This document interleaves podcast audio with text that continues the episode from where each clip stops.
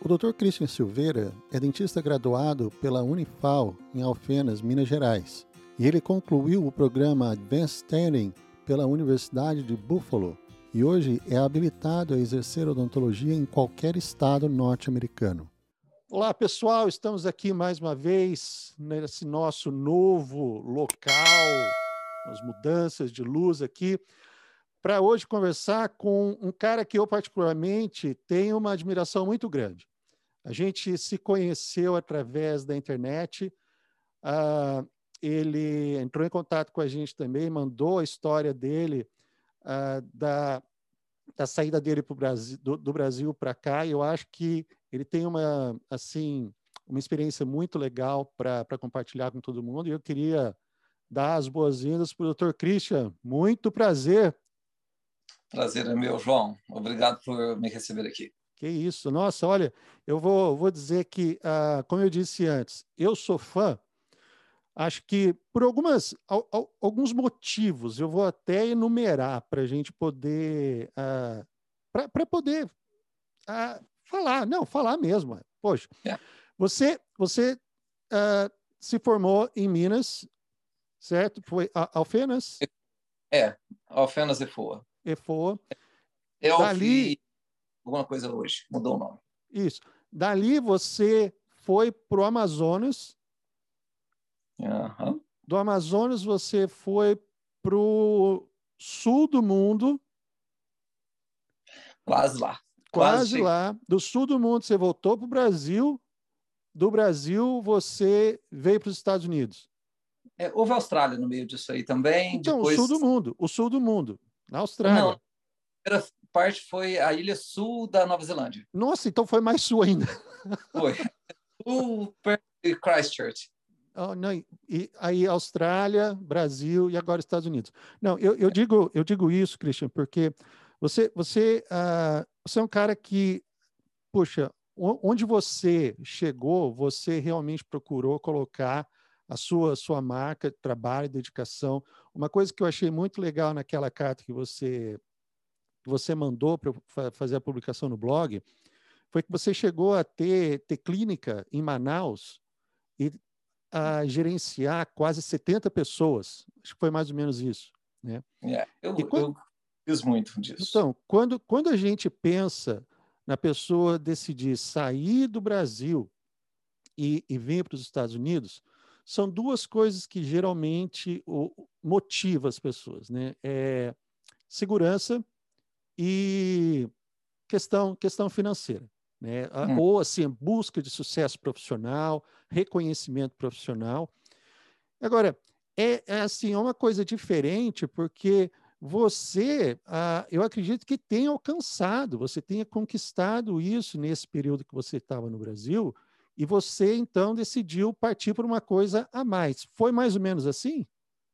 É, talvez a gente deva olhar exatamente como isso. Eu acho que eu conquistei tudo e chegou um certo momento que eu olhei para tudo aquilo e comecei a perder o sentido do que eu via, porque não havia futuro na odontologia brasileira. Puxa. E eu percebia que Hum, só falando um pouco sobre isso. Uh, por exemplo, eu comecei a trabalhar como ortodontista em 2000. Uhum. Então, naquela época, eu cobrava meio salário mínimo, eu cobrava 700 reais de entrada, que eu não lembro exatamente, talvez fosse um salário mínimo, alguma coisa assim naquela época. Uhum. Quando eu parei, eu saí do Brasil em 2011, eu cobrava 20% do salário mínimo, não 50%, e não cobrava nada de entrada. Então, ah. assim, os preços só caíam, só caíam, não havia futuro na profissão. Uhum. E aí talvez seja exatamente isso. Você chega num certo patamar que você percebe que não é falta de investimento, não é falta de conhecimento, não é falta de recursos, de conexões. Uhum. É um defeito estrutural do país. Ah, que você tá. como é, contornar ele em poucos tempo. Eu costumo dizer que vai levar gerações, talvez duas gerações ou três para esse defeito ser contornado. Uhum. Então eu não queria pagar para ver. Tá, não, ok. E, e, você então decidiu sair e a sua primeira opção foi a sul da Nova Zelândia? É, na verdade, assim, eu cometi muitos erros no meio do caminho, como todo mundo comete muitos erros no meio do caminho, e eu subestimei, uh, eu superestimei, é, na verdade, eu superestimei que seria fácil aprender inglês e que seria fácil no recomeço. Okay. Porque eu tinha capital para recomeçar uh -huh, naquela época. Sim. Uh -huh. Eu achei, bom, o mais importante eu tenho, eu tenho capital, eu vou recomeçar e vai dar tudo certo e eu sento e estudo. Uhum. Mas acabou que eu levei três anos para aprender inglês. Uhum. Foi muito mais difícil do que eu imaginava. Uhum. Então, isso foi o grande pisada na bola que eu dei, porque nessa primeira época lá, se eu não me engano, eu gastava 12 mil dólares por mês na Nova Zelândia, ou alguma coisa parecida. É muito caro o custo de vida, muito caro, com a escola, com isso, com aquilo, com tudo junto. Eu conseguiria fazer por menos, mas gastava. E aí eu cheguei a uma certa conclusão que eu falei: epa, se eu ficar aqui na Nova Zelândia, eu vou gastar todo o meu dinheiro só para aprender inglês. Sim. Eu tenho que ir embora daqui. Você foi para lá, então, para estudar inglês?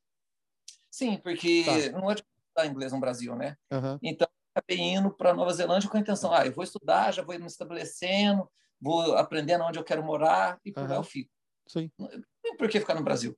Aí acabei indo, mas, nossa, a pancada foi grande que eu voltei desorientado e meio tonto de tanto uhum. forte pancada que eu levei. Você ficou três anos lá? Não, na Nova Zelândia eu fiquei quatro meses e meio, quase cinco. Quatro meses e meio, ok. Bom, quase meio foi... ano. O dinheiro estava indo pelo ralo. Eu falei, opa, é, não. Uhum. não vai dar. Sim. E acabei voltando ao Brasil para estudar inglês novamente ao Brasil. Tá. E voltei, e aí fui para Minas Gerais para estudar inglês, em uhum. Minas. Agora, uh, você fala estudar inglês, qual, qual o conhecimento assim do, do idioma que você tinha na época? Quando eu fazia as provas, eu já era intermediário para avançado. Tá, ok. Só que eu não conseguia passar na prova de inglês. Ah. Esse era o meu. Eu repeti essa prova cinco vezes. Rapaz, sabe? ok. Então, para mim, foi o grande desafio. E aí, acho que quanto mais eu errava, mais eu ficava nervoso e mais eu repetia a prova novamente. Mais essa, essa, prova que você fala, qual, qual, qual prova? Nessa era o TOEFL. O TOEFL, ok. Tá. TOEFL. Uhum. Não, peraí. É, o TOEFL tem uma prova específica da Austrália que eu me esqueci o nome da. Ah, a Austrália tem uma específica para isso também? Ela tem uma específica para a de saúde. Okay. Também eu, eu não passei em nenhuma delas. Tá. E a minha nota era sempre assim: precisava de alguma coisa como 7,5 uhum. em todas as matérias. Algumas eu tirava 8, algumas eu tirava 7. Então, como eu não conseguia em um único attempt, em uma única tentativa, uhum. tirar 7,5, que era o mínimo de todas as notas, eu é. repetia de novo. E era incrível. E aí depois, na outra vez, por exemplo, na redação, eu tirava 8, o que eu tinha tirado 7 na vez anterior. Uhum. E aí eu não ia o, o score mínimo lá, que seria 7,5 em cada uma delas. Tá, entendi. É, ah, eu, tenho, eu tenho uma conhecida da, lá, lá de São José dos Campos, da, da onde eu sou. É, nós éramos contemporâneos de colégio, do, da época do colegial. Eu acho que eu estava um ano na frente dela, mas no final das contas a gente acabou se formando em odonto também, parecido, na, na, na mesma época, mas ela em um lugar e eu no outro. E ela é uma pessoa que eu sei que está na Austrália. Eu não tenho bem certeza se ela está em Sydney, está em Perth, mas ah, ela, ela é uma que, que eu soube que, que foi para lá. Agora, eu realmente, do processo australiano, não faço ideia. Não tenho ideia como que seja australiano não é muito diferente desses outros processos que nós conhecemos. A diferença que existe no australiano, não desanimando as pessoas que vão tentar, é que com o processo australiano, as provas não têm um gabarito. Então você ah. nunca sabe exatamente o que eles querem que você responda. É então é muito diferente do boards daqui. Sim. Só que o boards você tem o gabarito, eles soltam o deck, você pode confiar na resposta oficial do deck. Existem uhum. poucos casos que é questionado. Sim. E lá nunca sabe exatamente o que eles esperam. Então, mesmo estudando, existe muito. Eu lembro que eu fiz umas aulas com alguns colegas lá do mundo inteiro. E aí, por exemplo, eu respondia: não, para esse tipo de caso você tem que fazer atacástida e uma resina. Aí o outro optava por uma amálgama. E o outro podia optar por alguma coisa diferente daquilo. Tá. E quem estava com a resposta certa? Ninguém sabia. Ninguém Porque a odontologia é tipo disso. Uhum, Às vezes tem. não é um só tratamento. Uhum. E o que me responder o que eles querem que eu responda para a prova. Ah. Não é exatamente, eu preciso passar na prova. E ninguém sabe é o que é. Errado. É o que eles querem. Entendi. Ah. É. E o, o, o, formato dessa prova lá é parecido com o daqui? Essas 400 muito, questões, 500 questões? Muito, muito parecido. As questões são muito parecidas também. Uhum. Você também consegue baixar na internet o sistema. Ok. O problema é realmente não haver um gabarito. Tá, e isso foi em... É, um minutinho. 2014 a primeira vez, a segunda vez 2015, final de 2015. Então, naquela época não tinha. Não sei se nesses últimos anos isso mudou. Okay. Mas não havia gabarito, não havia nada, era uma grande dificuldade. É. E, bom, você deixou lá e então decidiu vir para os Estados Unidos. É, eu vim para os Estados Unidos, passeio para visitar alguns amigos em New Hampshire, próximo uhum. a Boston. Que pertinho. E e cheguei nos Estados Unidos, tudo foi encaminhando de uma maneira tão surpreendente que eu vim para ficar duas semanas, estou aqui já sete, oito anos. Isso, isso é uma coisa muito comum, né? A pessoa, o pessoal vem para cá para ficar para ficar um tempo, passar férias ou e de repente acaba e vai ficando, a oportunidade acontece. Uma coisa que eu já ouvi aqui de outras, outras pessoas com quem a, a gente fez essa conversa foi dizer realmente é a terra da oportunidade, sabe? Então a oportunidade acaba aparecendo e Na as verdade, coisas acontecem. João, porque você tem que reunir os, as qualidades na hora e no momento certo. Okay. É, eu viesse aos Estados Unidos quando foi meu primeiro planejamento, que foi lá nos anos 2000, entre 99 e 2000 que terminei minha faculdade, uhum. eu não teria maturidade para ficar. Ah, eu não teria okay. eu não teria capacidade de ficar aqui. Uhum. Eu agora nessa segunda fase, quando eu vim de novo, eu consegui ficar muito bem e aí ficou muito tranquilo. É porque também assim, eu já não tenho as mesmas expectativas que eu tinha quando eu era nos meus 20 anos de idade. Uhum. Então, acho que a maturidade, o entendimento, isso particularmente faz muita diferença. Ok.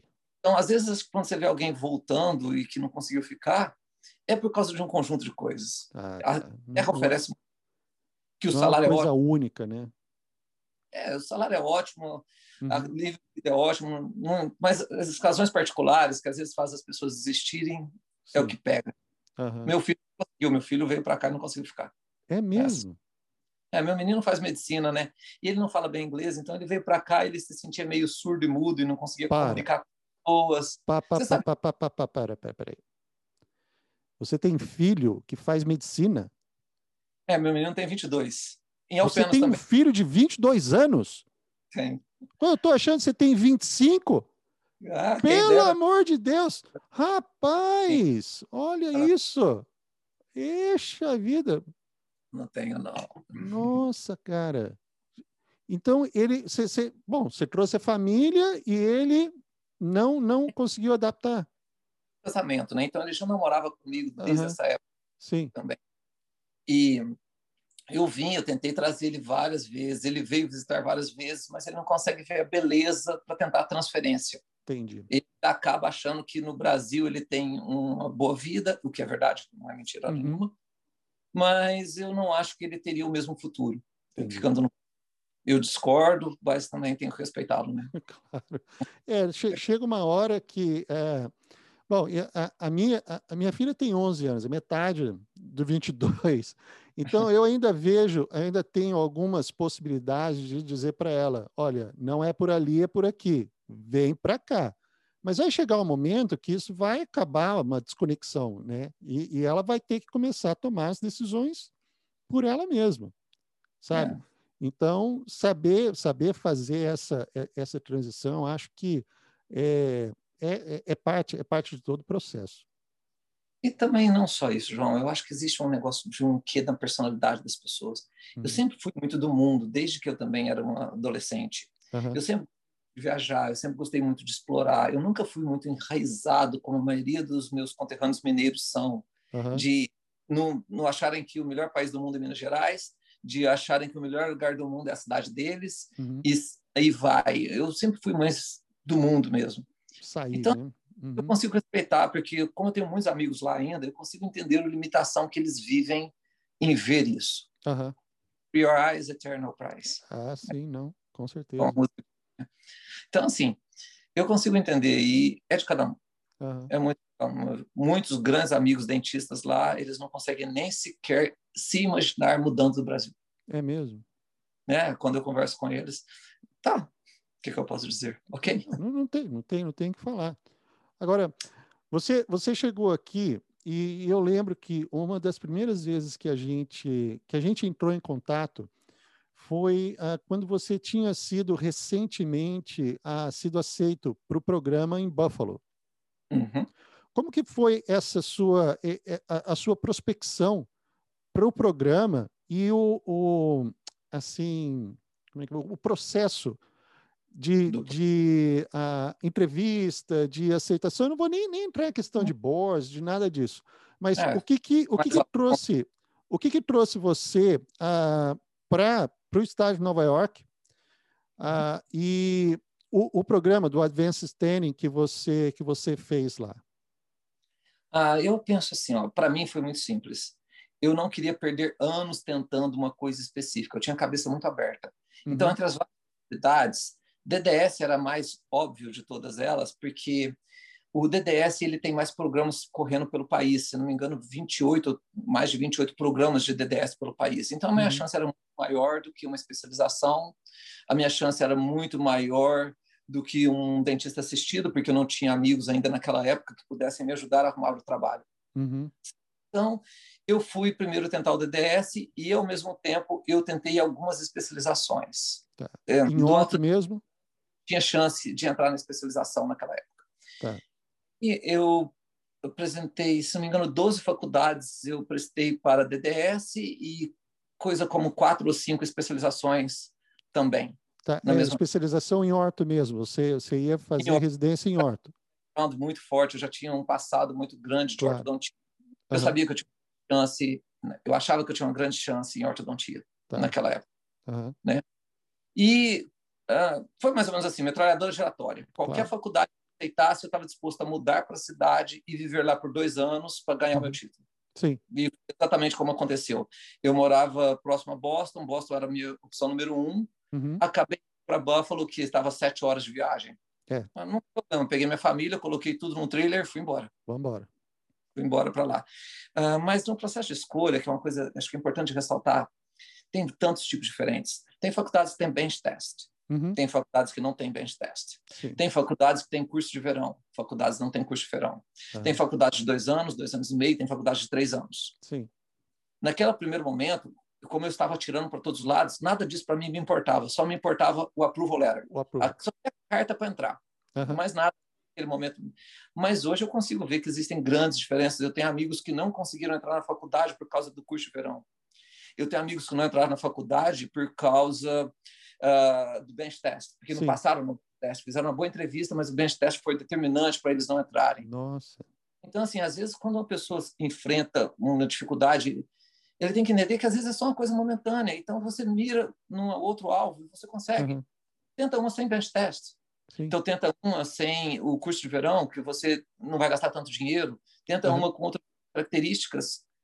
Eu acho que o importante, de verdade, para a gente que está vindo para cá e está migrando, é não ficar anos e anos sofrendo com decepção. Quanto antes você volta para o mercado de trabalho, melhor. Melhor, ok. É muito melhor você voltar a fazer o que você faz. Mesmo. Quando, quando, quando você falou, foi uma coisa interessante, eu, eu não tinha, não tinha ideia. Qual, o que que, no que consiste esse curso de verão? Como, como que funciona isso?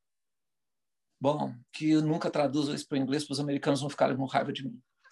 É um da puta de um curso que é só para é, oficialmente é um curso de nivelamento para colocar nós no mesmo nível dos alunos D3 ah. do terceiro ano da faculdade. Okay. E esse curso de nivelamento, o que ele vai ensinar a gente é o que você perdeu entre o D1 e o D2. Entendi. Então, é simplesmente a condensação de dois anos de faculdade em três meses, eu creio. Sim. São então dois anos de faculdade em três meses. Caramba. O que é mais difícil, na verdade, dentro do curso de verão, é, primeiro, pagar o curso de verão. Uhum. Segunda coisa, os níveis de requerimento que eles têm quando você vai fazer, por exemplo, uma coroa, que você Sim. já tem que fazer coroas no manequim, você tem que fazer suas instalações no manequim e apresentar para eles e passar na prova. Tá. Em três são várias provas, é quase que cinco provas por semana. Caramba. Tem, sabe?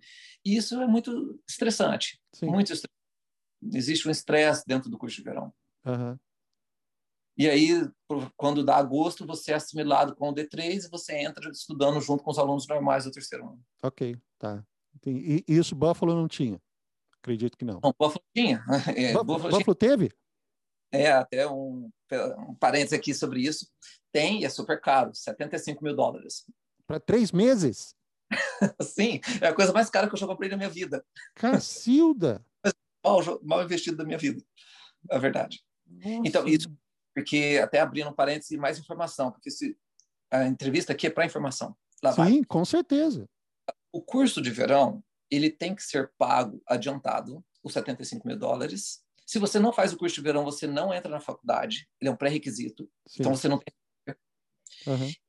O curso de verão, mesmo você é, tendo vários documentos, você tem que ter a cidadania para você conseguir um financiamento do curso de verão. Se você tiver um green card, ele não é suficiente. Nossa. Eu tenho, não conseguiram, mesmo sendo green card holders. Uhum.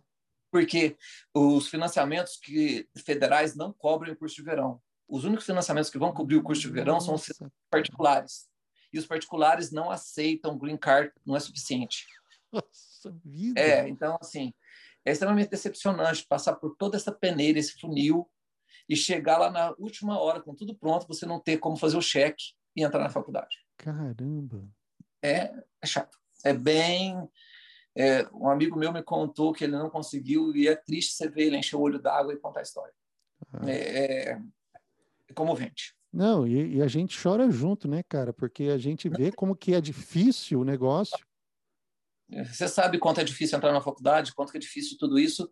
E aí você tem tudo na mão, você só não conseguiu o financiamento. E você sabe que você vai conseguir pagar depois. Uhum. Mas eles, mesmo assim, te cortam. É. É. E, é você, bom, você fez então o curso de verão e, a, bom, a, acima, a, além, não acima, mas além do desse, desse valor que você paga o, o, o curso de verão, você então tem o, o, o tuition desses dois é, anos? Normal da faculdade, que se paga de seis em seis meses adiantado. Ad... Por exemplo, começa em agosto, que é o ano letivo, uhum. você paga de agosto para os próximos seis meses. E é quando é janeiro, paga novamente. Ok. E, aí... tá. Uhum. e, e para conseguir esse, esse financiamento, tendo green card, você consegue? É simples. Os financiamentos do curso regular, que seria uhum. o DT quarto, você se tiver o green card, você já consegue o financiamento, é, o FAFA, que é o financiamento federal. Federal, então, ok. Bem mais simples de conseguir. Eu nunca vi nenhum amigo que não conseguiu. Todos uhum. conseguiram financiamento tendo documento. Legal, legal. Agora, eu, eu lembro também que ah, quando, quando a gente primeiro te, teve aquele contato, você estava para passar pela entrevista lá na, na faculdade. Como é que foi esse, esse processo de entrevista seu? Ah, falando um pouco sobre a entrevista, é claro que tem um pessoal especializado que consegue ajudar sobre isso, mas a entrevista nada mais é do que você realmente saber focar. No uhum. dia da entrevista, é simples, a maioria das faculdades, você senta lá em um grupo, 25, 30, 40 pessoas no grupo, e eles acabam se apresentando para a gente, os uhum. entrevistadores. Oi, eu Sim. sou tal eu sou tal pessoa. A manjada é você memorizar quem é quem na mesma hora. Você memoriza todo mundo. Por exemplo, Sim. cinco você memoriza os cinco nomes. Ok. Na maioria dos casos, eles falam que hora vai ser sua entrevista e com quem vai ser sua entrevista. Okay. Você corta o celular e começa a pesquisar o nome do seu entrevistador. Pá, pá, pá, ah, esse entrevistador, por exemplo, no meu caso, vou dar o meu exemplo. O meu entrevistador ele era o chefe da cadeira de extensão de trabalhos externos da faculdade. Uhum. Então eu sabia que ele queria falar de coisas fora da faculdade, porque a área dele é o ramo dele. Claro. Então eu lia tudo sobre ele. Então quando eu entrei na entrevista, eu comecei a contar o quanto eu gostava de trabalhar fora da faculdade lá no meu país. Ok. Eu os meus trabalhos de extensão. Por coincidência, eu tinha nessa época um trabalho com as tribos indígenas do Amazonas. Que legal. Que eu tinha essas tribos, pegava o barco, ia lá atender eles. Eu tinha como comprovar, eu tinha fotos, eu tinha um projeto de financiamento desse meu é, trabalho lá. Uhum. Então era muito detalhado, com todos os cursos, com tudo. Não, não parecia mentira nenhuma e não era mentira. Uhum. E aí foi muito bom para mim, que no meio da conversa eu comecei a contar do meu projeto dos índios, comecei a contar, e ele fazia perguntas muito pertinentes, por exemplo, qual o maior problema que você achou na comunidade indígena? Eu não ia responder bobagem, uhum. falava, lidar com alcoólatras todo o tempo. Ele olhou para mim, alcoólatras? É, os índios são todos alcoólatras. Uhum. E comecei dados do alcoolismo indígena e comecei a mostrar fotos provando quanto tontos eles estavam, alguns não precisavam nem de anestesia, e comecei a contar uns negócios bem detalhados. Uhum. Perguntou, pô, como é que é? Na hora eu puxei, já mandei para ele um e-mail com o meu projeto de pesquisa, ele na mesma hora abriu no computador dele o projeto de pesquisa. Eu sei que isso foi o que pá, fez ficar interessante para ele. Que bacana. Eu fiquei, com certeza, sei que ele votou por mim uhum. no processo Então, acho que uma entrevista é você ir preparado. Não, não uhum. fica com essa seja verdadeiro, não, não, é nada disso, não. Uhum. Converse o que o cara gosta de conversar. É. Olha, que bacana. Eu acho que essa é a grande. Tá, quantos qu quantos, uh, quantos Advanced uh, students foram na sua, na sua turma? Olha, eu não sou o melhor para falar essas coisas, não, porque eu adoro falar mal deles. ah, eu vou falar mal, eu adoro falar mal deles. O processo de entrevista é um processo de fazer dinheiro. Bem-vindo aos Estados Unidos. Ah, Tudo aqui. aqui é. Custa 2 mil dólares uma entrevista. Rapaz. É, não é grátis. Custa 2 mil dólares um processo de entrevista em Buffalo. Em Cada Buffalo. universidade é diferente, tá? Uhum.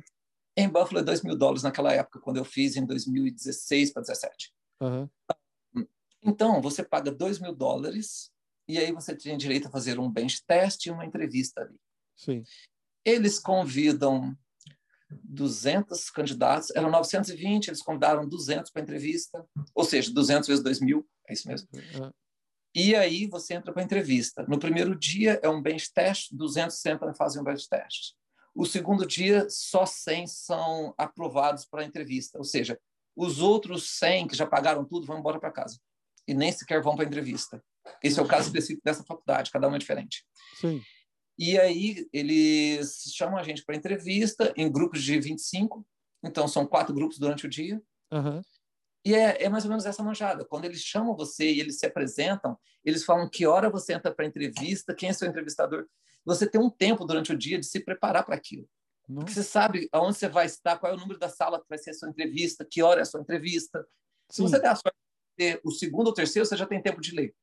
Nossa, você só não pode ter o azar de ser o primeiro entrevistado, você não tem tempo nenhum, porque eles te chamam na mesma hora. É mesmo?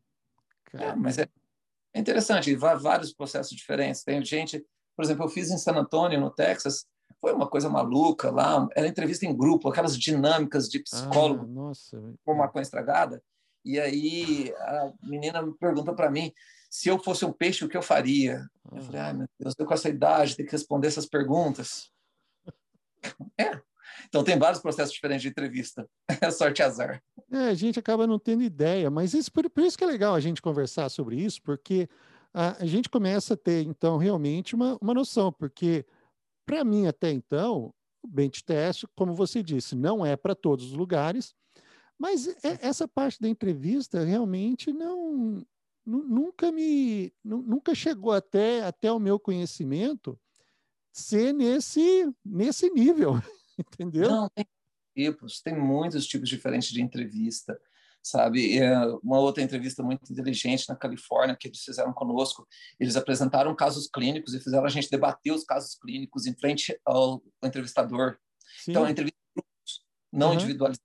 Não tem nada a ver com, assim, ah, me conta como era no Brasil. Não tem nada disso, não. não. É um caso clínico. Vamos conversar esse caso clínico. Cada faculdade é uma. É, Entendi. é assim. É assim, é, Estados Desunidos da América. você sabe. Você sabe o que eu quis dizer com isso. Não, com certeza.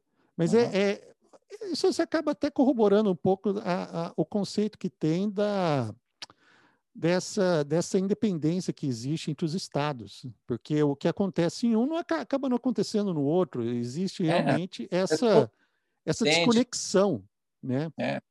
Uma outra hora, num outro assunto, nós vamos conversar sobre licença, porque cada estado é um processo de licença, é um processo cada, diferente.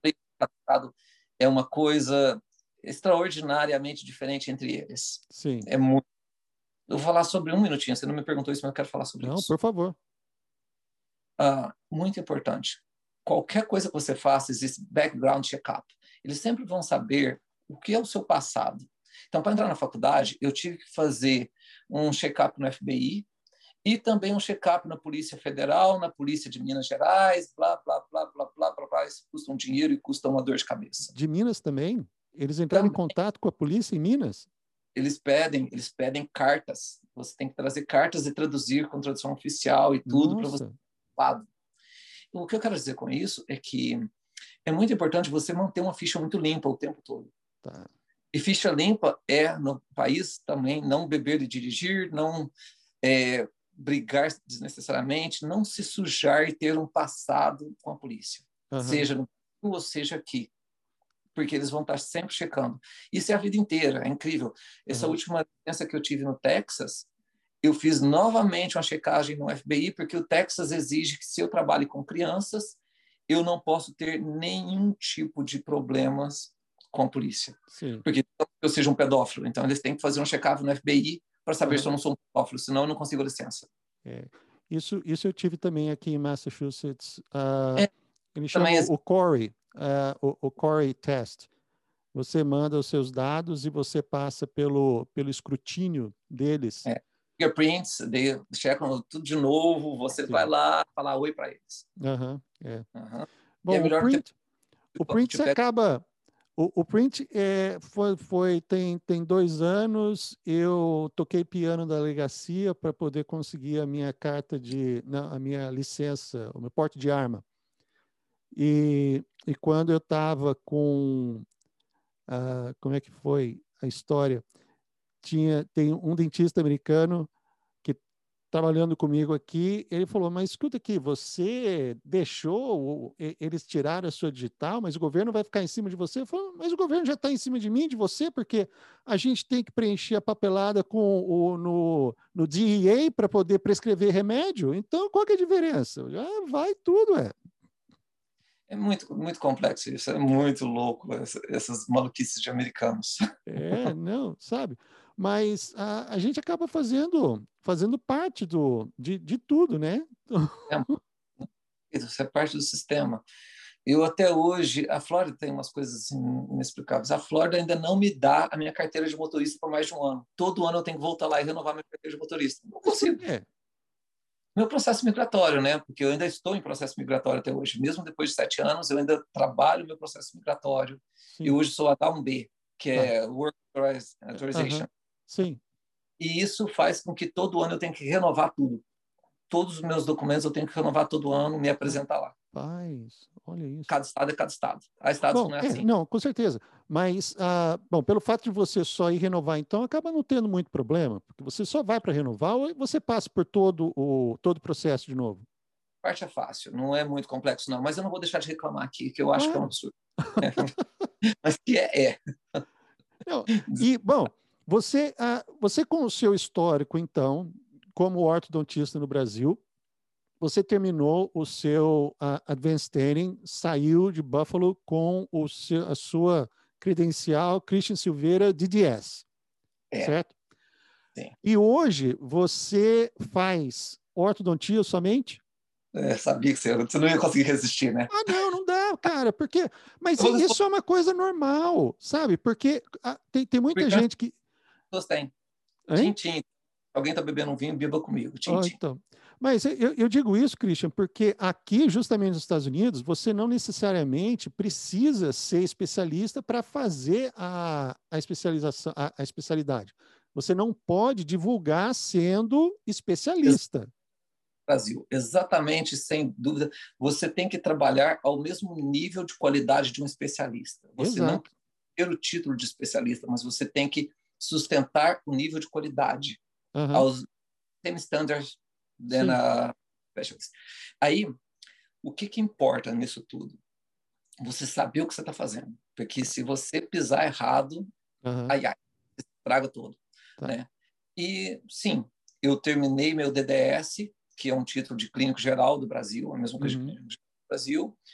E alguns meses antes de eu terminar meu DDS, eu fui conversar com um professor meu de lá, e ele muito gente boa, muito solícito com tudo.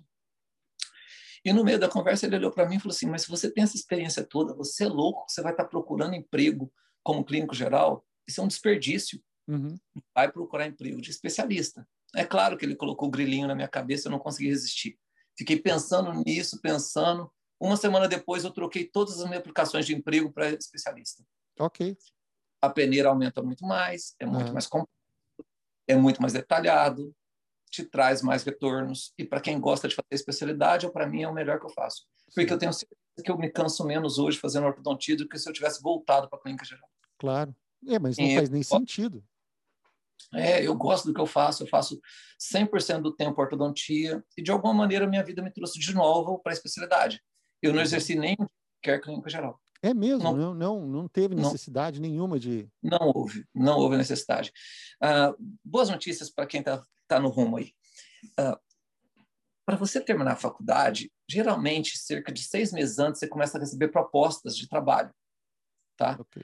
Então, depende de onde você quiser escolher que você vai trabalhar. A maioria uhum. das propostas pagam em torno de 20 mil dólares para você assinar o contrato. Ou uhum. seja, são bônus. Assinou okay. o contrato, toma 20 mil para você passear, para você brincar. Tem alguns lugares que chega a pagar 30 mil. Como uhum. especialista, é mais que isso. Uhum. É superior os valores de bônus. Sim. Mas desse... E é como se fosse uma grande pegadinha, claro. Porque uhum. se você assina o contrato, eles vão te encher de paciente até o topo. Você não tem tempo nem de esperar. Porque é assim que você vai ter que dar de volta para eles esses 20 mil, não é de graça. Não, você vai ter claro, que para eles. Uhum. Mas tem muita gente que assina esse contrato. Eu, pessoalmente, sou contra. Eu acho que você não deveria se vender por 20 mil, 30 uhum. mil. Essas, isso você fala são essas grandes corporações que existem? É. Tá. É. Aspen, Heartland, uhum. tá. é, todos os grandes que tem aí no país. Uhum. E grandes, a gente está falando de grandes aqui, nós estamos falando de consultórios, de 900 consultórios, de 560 consultórios a Aspen. Uhum. E aí vai. E cada uhum. consultório, nós estamos falando de uma cadeira, não, nós estamos falando de 10, 15 cadeiras uhum. para cada deles. Então, eles são grandes, eles são realmente fortes nisso. E eles pagam a gente para isso. Então, assim, ó, não existe aquele medo que às vezes algumas pessoas perguntam: e aí, falta emprego? Eu nunca vi. Eu nunca vi, não, não, nunca vi um dentista falar: eu não tenho emprego. Não, não, não, se existe, nunca vi. Tá.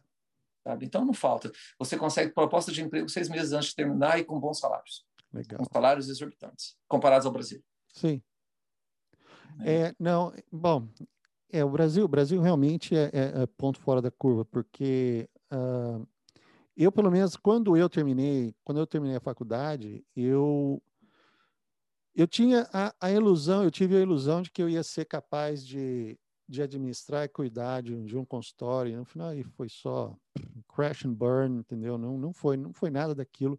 Mas como no final das contas também acabou me dando a base para poder para eu poder estar tá onde eu estou hoje, sem problema nenhum. Acho que a gente não, não deve se arrepender do que passou, porque o que errou a gente usa para aprender. Né? Se você tivesse tido vida mansa lá, você não ia querer ficar não, aqui. Não, sabe? Então, eu, eu acho que, que tudo que a gente passa acaba funcionando realmente como, como aprendizado. E hoje, você, então, trabalha período integral só com ortodontia. Só ortodontia. Período integral para americano não é integral para brasileiro. Deixa eu contar ah, também não. Isso, por favor. Isso faz mal para a saúde deles. Embora que eu trabalhe sexta. Eu trabalho sexta, mas a maioria dos meus amigos não gostam de trabalhar, não. Mas você joga golfe? Não, meu amigo, eu não consigo, não. Mas, mas eu dentista que não joga golfe. Dentista que não joga golfe, trabalha sexta-feira, rapaz. Por isso que eles me acham estranho, tá vendo? é, e assim, acabou que foi para mim mais fácil abraçar de volta a especialidade, eu uhum. vivo isso todos os dias, e é, é cedo para dizer isso, mas me parece que eu não vou fazer clínica geral. Então, é, não, mas... porque não é que a ortodontia seja uma boa profissão, não é mais também nos Estados Unidos como não é no Brasil. Okay. Mas ainda assim vai me dar uma qualidade de vida suficiente para mim ficar bem. Sim. Então, eu não quero correr o risco de ter que fazer uma outra especialidade de novo. Eu não quero. Ah, eu, tá bem, não quero estudar mais, não. Chega. Okay. Já é. chega, o negócio agora é, é, é, correr, deixar, deixar o barco correr, ir um dia de cada vez, sem sem estresse. É. Exatamente. Eu acho que não preciso de, de me matar mais. É assim que eu olho. Christian, eu, eu queria fazer uma pergunta e, e deixar você muito à vontade para querer responder ou não. Tá?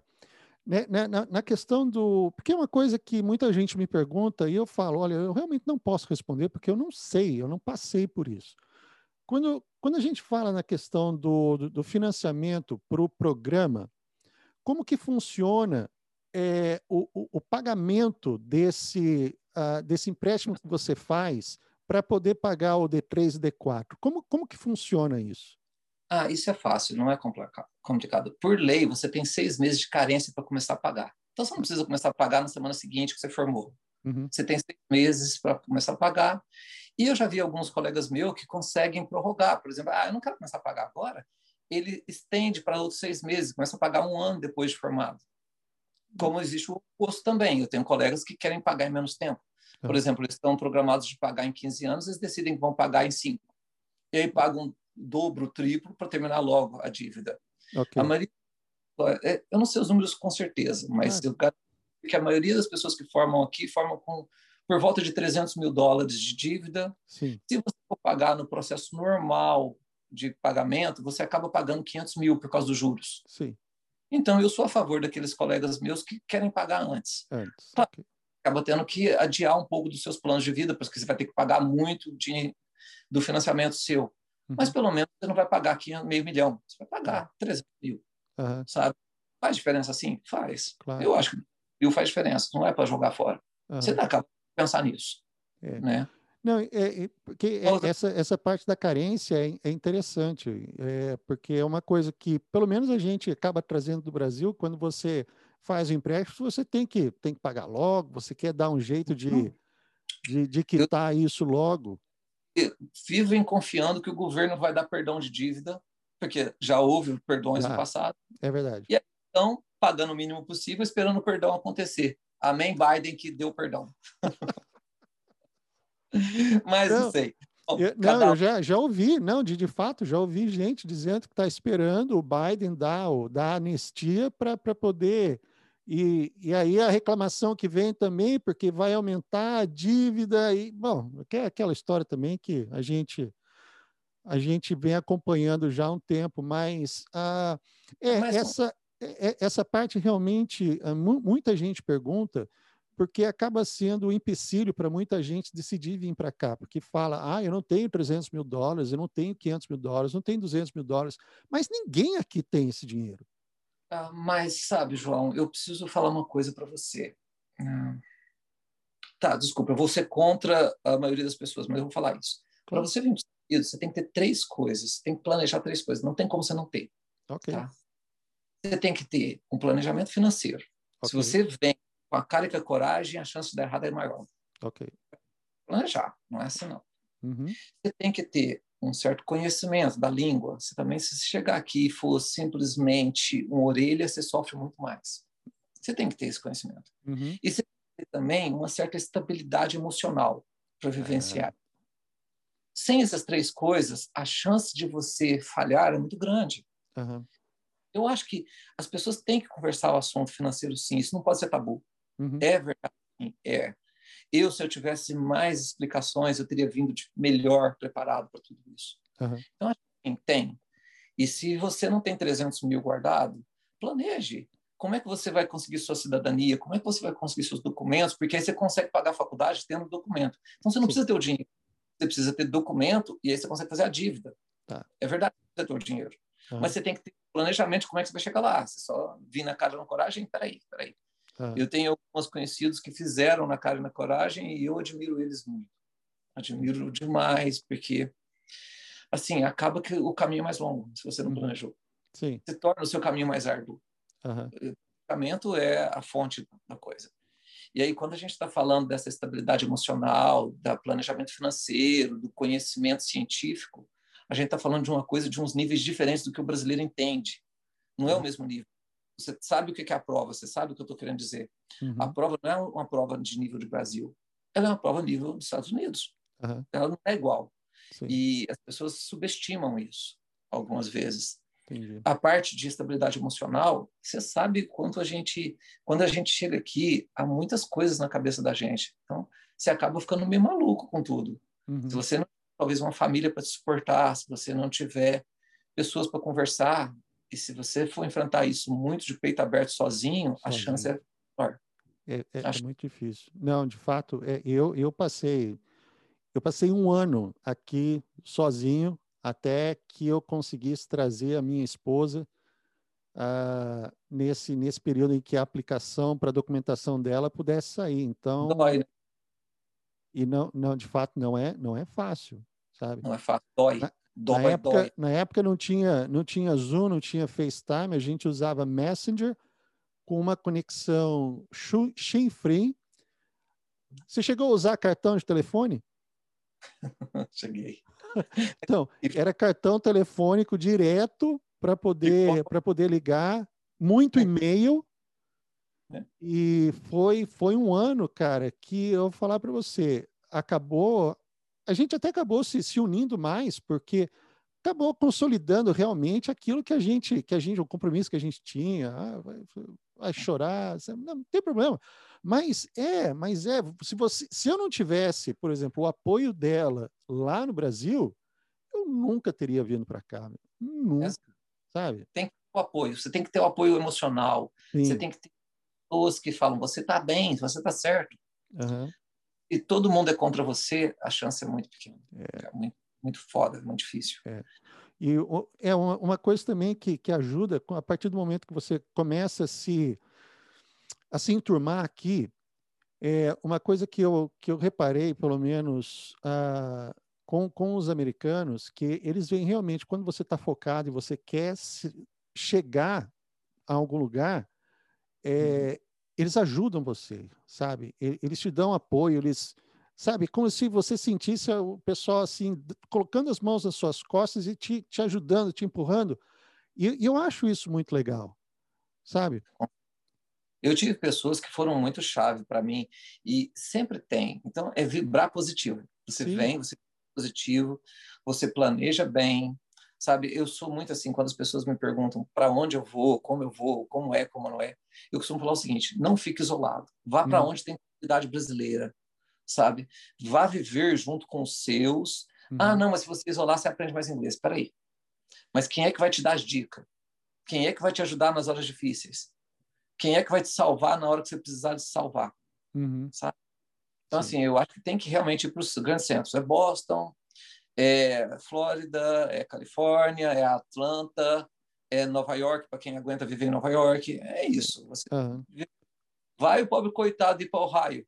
Eu quero ver sobreviver. Me ensina. Sabe? Então você tem que ir nessas cidades que são realmente cidades que apoiam a gente. Uhum. Agora, é. você antes da gente começar a conversar, você você deu a dica de conhecer para procurar na internet a, as fotos de onde você está. Como é que como é que você foi parar nesse nesse paraíso de águas claras, cristalinas, verdes e areias brancas que a gente não encontra aqui na Nova Inglaterra? Você já ouviu falar de Craigslist? Craigslist, opa. Agora, né? Não foi mentira não, foi Craigslist. Sério mesmo? Sério. Só entrando um pouco de detalhes, existe um buscador na internet que chama iHire Dental. Okay. É um buscador de trabalhos. Eu paguei a mensalidade lá de um mês do iHire e ele busca no país inteiro palavras-chave. Sim. E quando ele buscou, ele me jogou dentro do Craigslist, que era um anúncio nessa região de um doutor querendo ortodontista.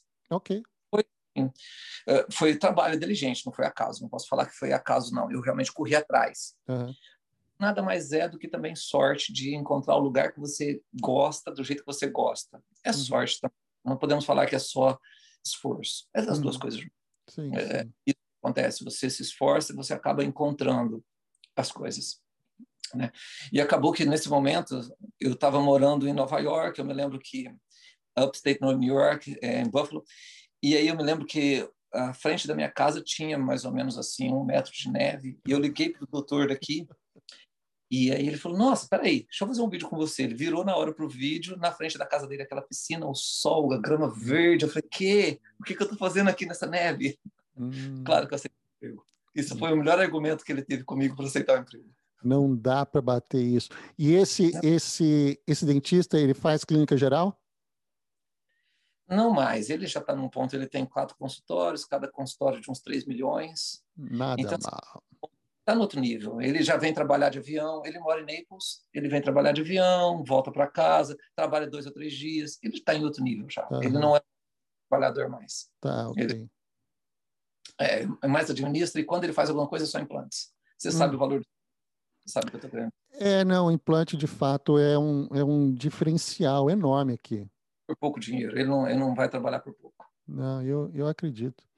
E é. a, esse, esses outros consultórios que ele tem são todos próximos ou no raio de 40 minutos dirigindo entre uma área e a outra. Uhum. É como no Brasil, essas coisas se parecem muito.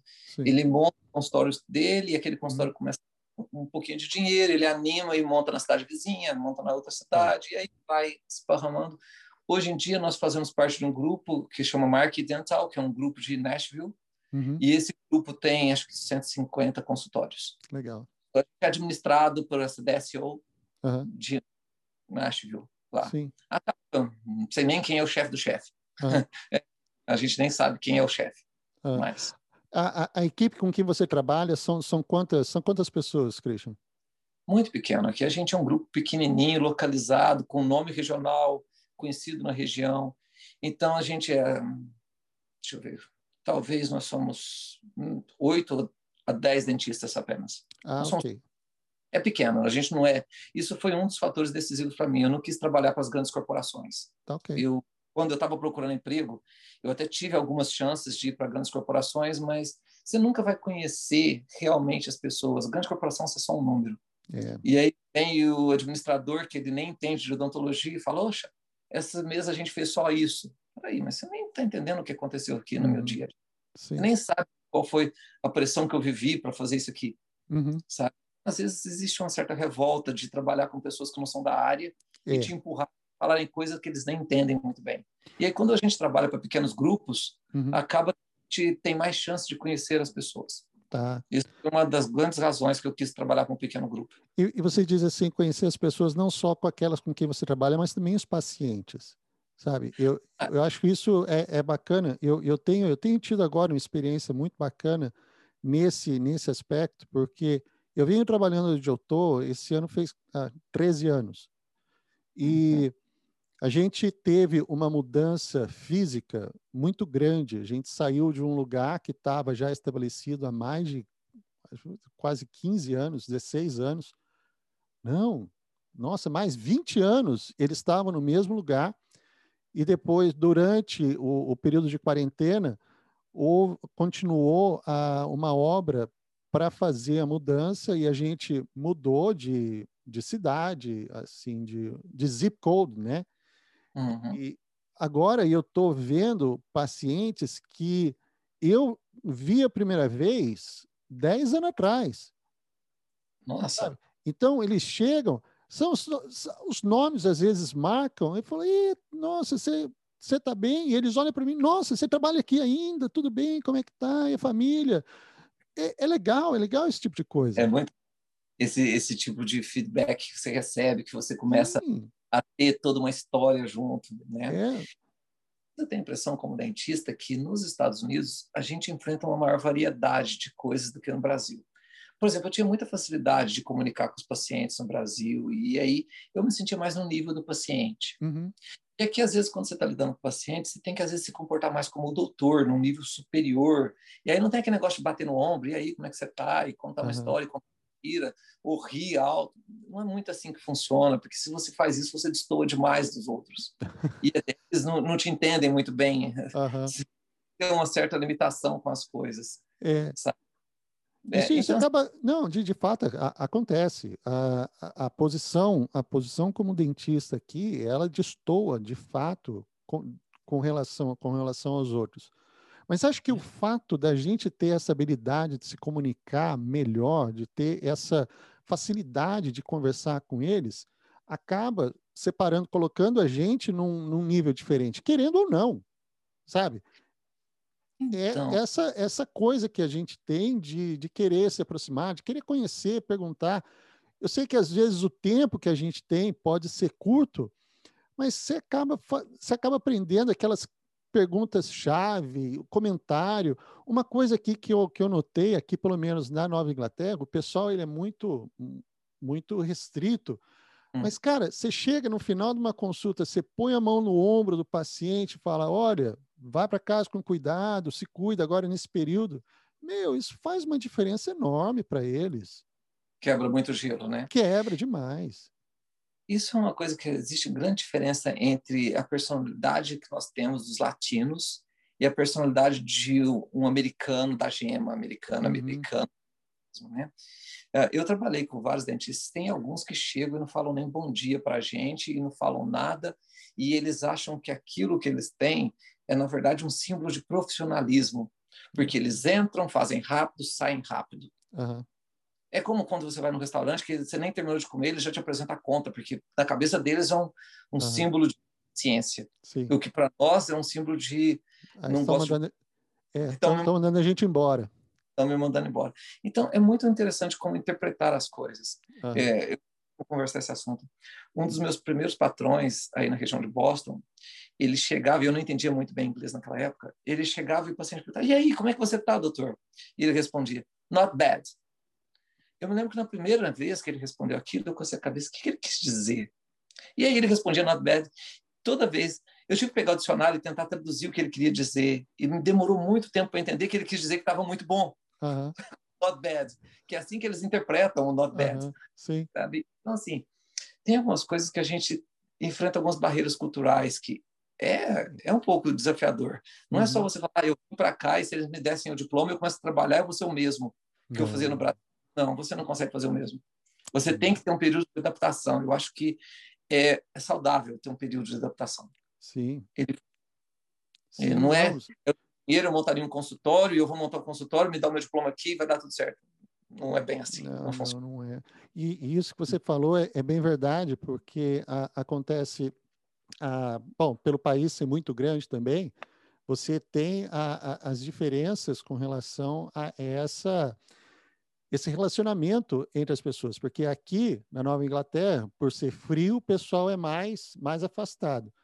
Já eu fui na em 2014 eu fiz um curso de quatro dias em Atlanta, foi muito uhum. legal. Eu andava na rua, as pessoas me cumprimentavam como se eu fosse Alguém velhos eles... conhecidos. velhos conhecidos. Eu estava indo num, num restaurante, é um fast food que tem lá famoso, que o pessoal falou: não, você for, se você for para lá, você tem que ir. Chama Varsity. Não, não, não. É Varsity. E eu, eu saí do hotel, estava indo para lá, e uma, uma moça saindo do carro ela olhou para mim e falou: Oi, boa tarde, tudo bem? Como que você está? Eu falei: Estou bem, muito obrigado. Não, não sei o que é. Sabe? Mas faz um, faz um bem tão bom. Demais! No Brasil, que nós fazemos isso mais frequentemente no Brasil. Sim, sim. Tão relacionado. Sabe? É, e, se for, eu vou um, um, comparação, é como você está lá no interior de Minas, todo mundo conversa com todo mundo e tentar conversar com alguém na São Paulo capital. É, é mais ou menos diferença, essa diferença tão gritante entre comportamentos. Mas, mas, é, mas é mesmo. E aqui você você anda em Boston, você sabe, a pessoa não olha nem no olho. É. Sabe, a pessoa não olha nem no olho e, bom, hoje em dia, se não estiver olhando no, no, no smartphone, ela está ouvindo alguma coisa, mas nem, nem nada. O máximo que você consegue é um, uma sobrancelha, levanta a sobrancelha assim e vai embora. No Texas é diferente, na Califórnia é diferente, no, no meio oeste, sabe? Então, a, aqui, esse negócio que você falou a, dessa aclimatação cultural, né? a gente usa também aquele termo calibração cultural, é muito importante. Porque você, você aprendeu uma, um, método, por exemplo, esses dois anos que você passou em Buffalo, do, de, de, lidar com o pessoal lá. E agora você está no oposto. Né? Você estava no norte, agora está no sul você provavelmente teve que passar por essa aclimatação cultural também aí na Flórida. Existe tudo isso. E é interessante como acaba que você cria o seu microcosmos, seu microambiente ali. E, por exemplo, no meu caso, eu tenho o meu próprio estúdio, a minha própria área, uhum. Tá? E acaba que na minha área eu sou do meu jeito, eu sou barulhento, eu sou latino, como todos os latinos são. Uhum. Eu ponho alta, a gente faz o nosso. E os americanos lá no canto deles são diferentes e agem uhum. diferente. Isso é uma coisa muito interessante, que acaba que você não perde as suas raízes. Não, você acaba. Isso, isso é legal. Fazer. Você, você chegou já a, a, a, ou alguém já chegou a bater de frente pelo, pelo jeito que você que você lida, que você fala? Não, nos últimos anos não. Isso acontecia mais no início. Agora, uhum. acaba, acho que a gente aprende a respeitar. Tá. Quando nos primeiros você conversa com alguém, dependendo do jeito que ele reage com você, você já entende que ele quer manter uma distância. Uhum. E você aquela distância com aquela pessoa, Sim. porque é dela, né? Uhum. Isso acontece mais frequentemente. No Brasil também tinha isso, mesmo quando eu tinha minhas clínicas lá, tinha pessoas mais chegadas, pessoas mais afastadas da gente, mas aqui as distâncias são maiores entre os dois extremos. Tá. Então, tem extremamente gente boa que são ótimas de lidar, Tem pessoas que você não consegue ler o que eles estão pensando, eles não são transparentes. Uhum. Você não consegue interpretar o seu paciente, Sim. se ele está gostando de você, se ele não está gostando de você, o que ele está pensando. Então, isso até é uma certa coisa que a gente costuma comentar muito aqui em casa. É interessante porque a gente tem que estar sempre meio desconfiado que a gente não está entendendo o que está acontecendo. Uhum. Porque se você tenta usar o seu conhecimento passado, você não vai estar muito bem com isso. Você tem que estar sempre pensando, olha, eu tenho que pensar no que ele pode estar me interpretando, porque às vezes eles estão interpretando errado. Aham. É, é, é diferente. Você não pode ter como o mesmo. Não. Né? Poxa, ó, Mas Christian, uma coisa a, a gente usa muito assim, sabe? Que nem o que pega muito nesse sentido aham. é discriminação por vir de um lugar inferior. Ah, A discriminação ela é real. Se você é preto, é discriminado. Se você é latino, você é discriminado. Se você é pobre, você é discriminado. Ela é Uhum. real. Ela existe em qualquer país. Aqui um pouquinho mais forte aham. que o Brasil. Isso existe também. Tá. Então, às vezes, quando a pessoa tenta discriminar, se você deixa aquilo pegar para você, ele pega. E se Uhum. você rebate de uma maneira muito tranquila, não fica para você no final do seu dia. Não, não vai te Uhum. fazer mal. Sim. Acho que É, isso, isso vem, isso vem através de, ah, de, de experiência e maturidade, Christian. Isso aí é, não, não é, não é assim uma, não, não é um, um treat, né? Uma coisa que a, a gente adquire rapidamente, mas é, é importante sempre lembrar exatamente isso que você falou. É como você vai ah, se portar quando receber alguma coisa assim. Então faz toda, faz toda a diferença. É, vou fazer uma um comparação que a gente está conversando. Eu me lembro que nos corredores da faculdade, nós éramos apenas três latinos lá Uhum. na faculdade. Eu do Brasil, um mexicano e um cubano. Né? Então a gente era diferente, óbvio. Cor da pele, tudo diferente. Imagina convivendo lá no Buffalo. Uhum. A gente era diferente. E nas primeiras vezes que eu cruzava com as pessoas no corredor da faculdade, eu sempre falava bom dia. Algumas pessoas respondiam de volta bom dia para mim. Outras pessoas abaixavam a cabeça e continuavam passando por mim pelo corredor. Então, nas primeiras vezes, eu começava a achar, ele não gosta de mim, Uhum. ele não está me respondendo nada de volta. E aquilo me fazia mal. Algumas vezes eu chegava em casa mal por causa disso. Pelo jeito que as pessoas me tratavam de volta. Aham. Por algum tempo eu cheguei à seguinte conclusão: se gostam de mim ou não gostam, eu vou falar bom dia do mesmo jeito. E se eles abaixarem a cabeça, é sinal que eles estão errados, não que eu estou errado. E eu Legal. continuo sendo eu. Falava bom dia para todo mundo, não Uhum. importava se me respondiam ou não. Sim. Era bom dia, porque para mim era um bom dia. E eles não iam ter um dia por causa disso. Então, assim, é como você pega ah, isso tudo para você. Uhum. E até era engraçado, porque eu sei que algumas vezes eles ficavam com vergonha. Quanto menos eles falavam bom dia, mais alto eu falava bom dia de volta para eles. Para mostrar para todo mundo que eles não falavam bom dia para mim. Muito bom. É como você pega. Não, legal. Vão ter que me engolir. Vamos ter que tinham- engolir. Legal. É mais ou- Christian, olha, eu, eu queria agradecer muito, cara, o, o, seu, o seu tempo, a sua disposição. Papo muito legal, cara, muito bacana. Eu quero agradecer, então, pela, pela sua pela sua troca de experiência, de novo, a colocar isso, abrir, abrir um pouco do seu do seu dia a dia, da sua de- desse seu tempo. Eu sei agora você está cansado, você está precisando dar uma, dar uma descansada, mas olha, sucesso para você, cara. Torço muito por você. Como eu disse antes, sou fã, admiro demais. E a Olha. hora que a gente tiver uma oportunidade de, de se, se encontrar por aí, cara, olha, vai ser um prazerzaço, viu? Prazer vai ser todo meu, você sabe disso. Valeu. E para o que você faz é muito legal. É abrir portas que nunca foram abertas. Continua, porque Legal. as pessoas disso. Valeu, Parabéns. cara. Olha, um abração para você, tudo de bom, viu? Um abraço, João. Fica com Deus. Valeu. A plataforma Dr. Dream foi criada para auxiliar dentistas graduados fora dos Estados Unidos a se prepararem para o processo de aplicação em programas de residência e validação do diploma de odontologia nos Estados Unidos, Advanced Training Program. A qualidade e seriedade colocada nesta plataforma certamente irá tornar a sua aplicação mais atraente para os avaliadores. Clique no link abaixo na descrição e torne-se hoje mesmo um aluno da maior plataforma online que visa um único objetivo: o seu sucesso.